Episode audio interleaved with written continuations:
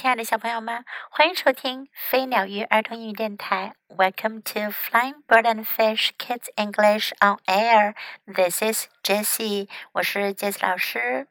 今天呀，Jessie 老师要给你讲的是关于一只青蛙和他的朋友们的故事。Froggy and his friends. Frog songs，青蛙的歌。小朋友们，你们听过青蛙唱歌吗？Do you think frog is a good singer？ 你们觉得青蛙会不会是一名好的歌手呢？我们来听听这个故事。Frog songs. Froggy loved to sing. 青蛙很喜欢唱歌。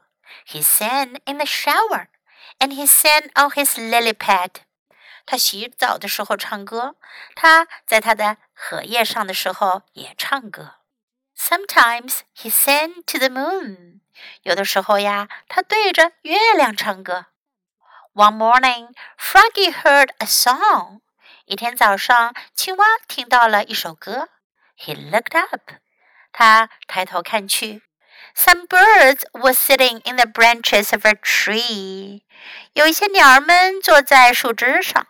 They were singing a song together. 他们在一起唱歌。Tweet, tweet, tweet, tweet. What a beautiful song, Froggy said to himself. I like to sing.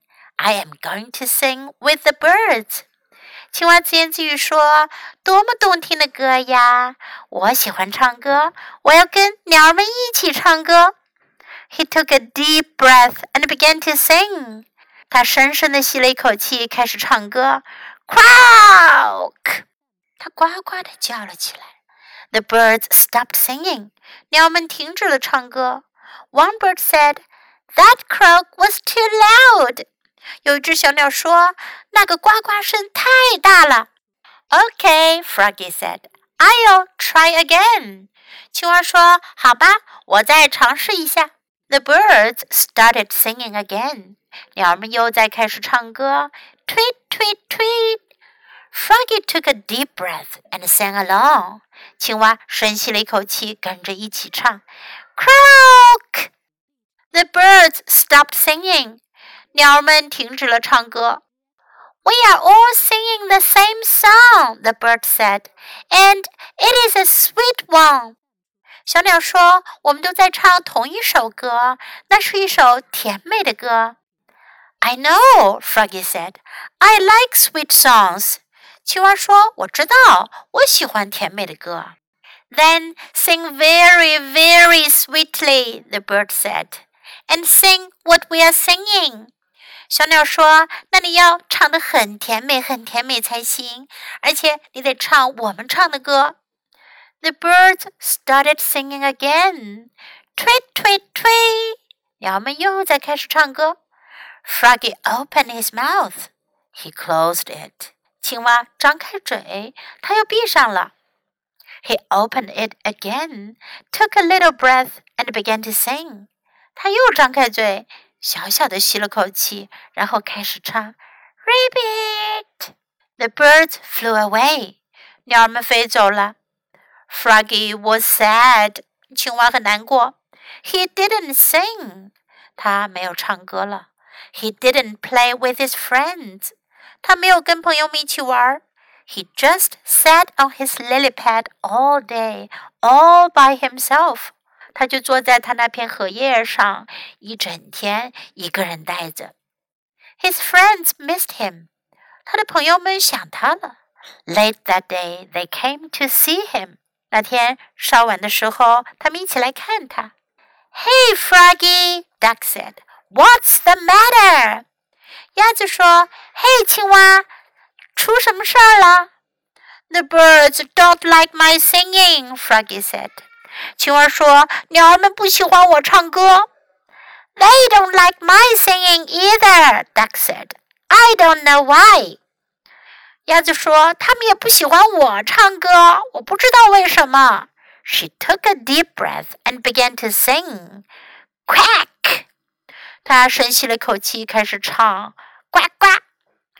I like that, Froggy said. 青蛙说：“我喜欢那个。” They don't like the sound of my drum either, Turtle said. 乌龟说：“他们也不喜欢我的鼓声。” I don't know why，我不知道为什么。He picked up two sticks，他捡起两根树枝。He drummed on a tree. He drummed on a rock. He even drummed on his own shell. 他在树上敲，他在石头上敲，他甚至在他的壳上敲。Rat tat tat tat tat. I like that, Froggy said. 青蛙说：“我喜欢那个。” Don't like my playing either, Otter said. I don't know why. 水獭说：“他们也不喜欢我的弹奏，我不知道为什么。” Picked up his guitar. 水獭捡起了他的吉他。He played a very loud song. 他弹奏了一首非常响亮的歌。Tang tong. tang. Froggy said, "I have an idea." 青蛙说：“我有个主意。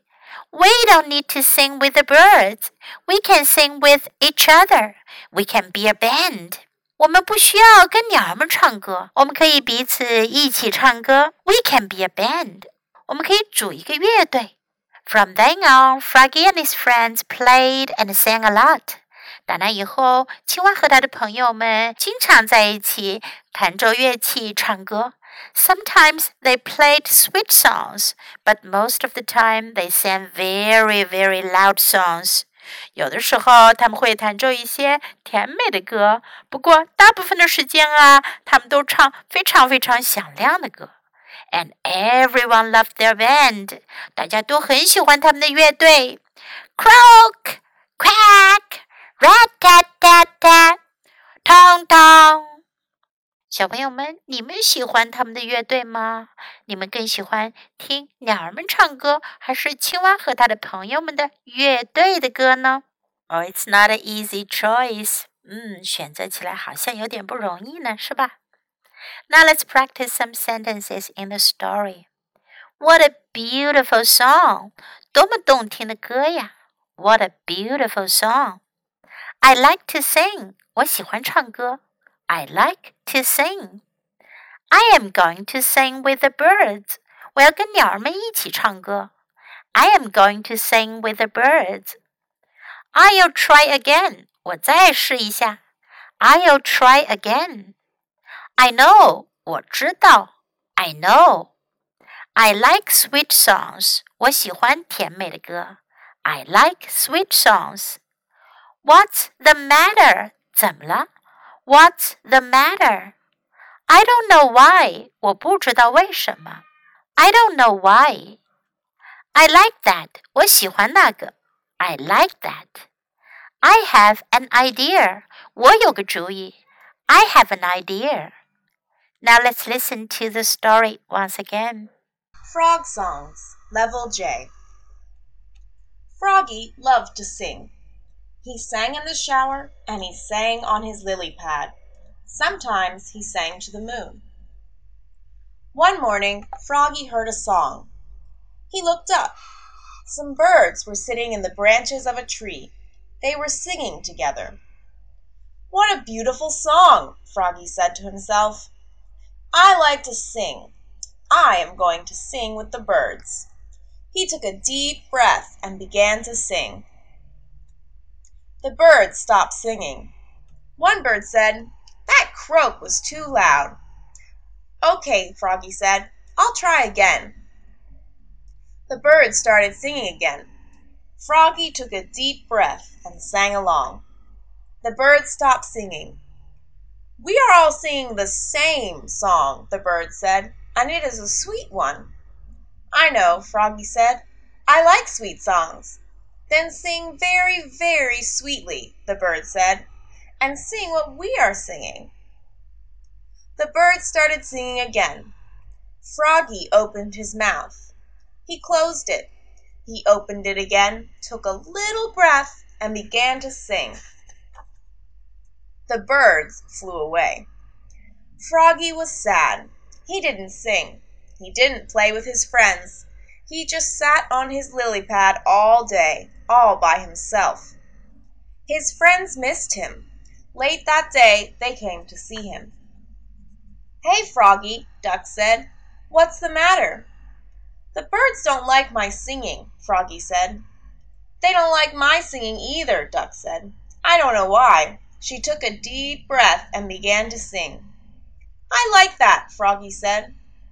They don't like the sound of my drum either, Turtle said. I don't know why. He picked up two sticks. He drummed on a tree. He drummed on a rock. He even drummed on his own shell.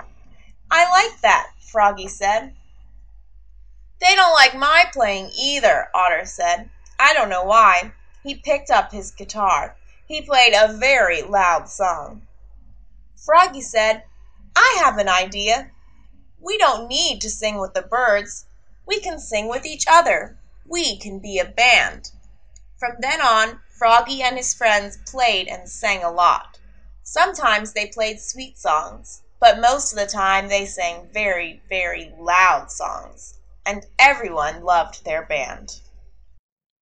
The end of the story. Do you like today's story? Thanks for listening. Until next time, goodbye.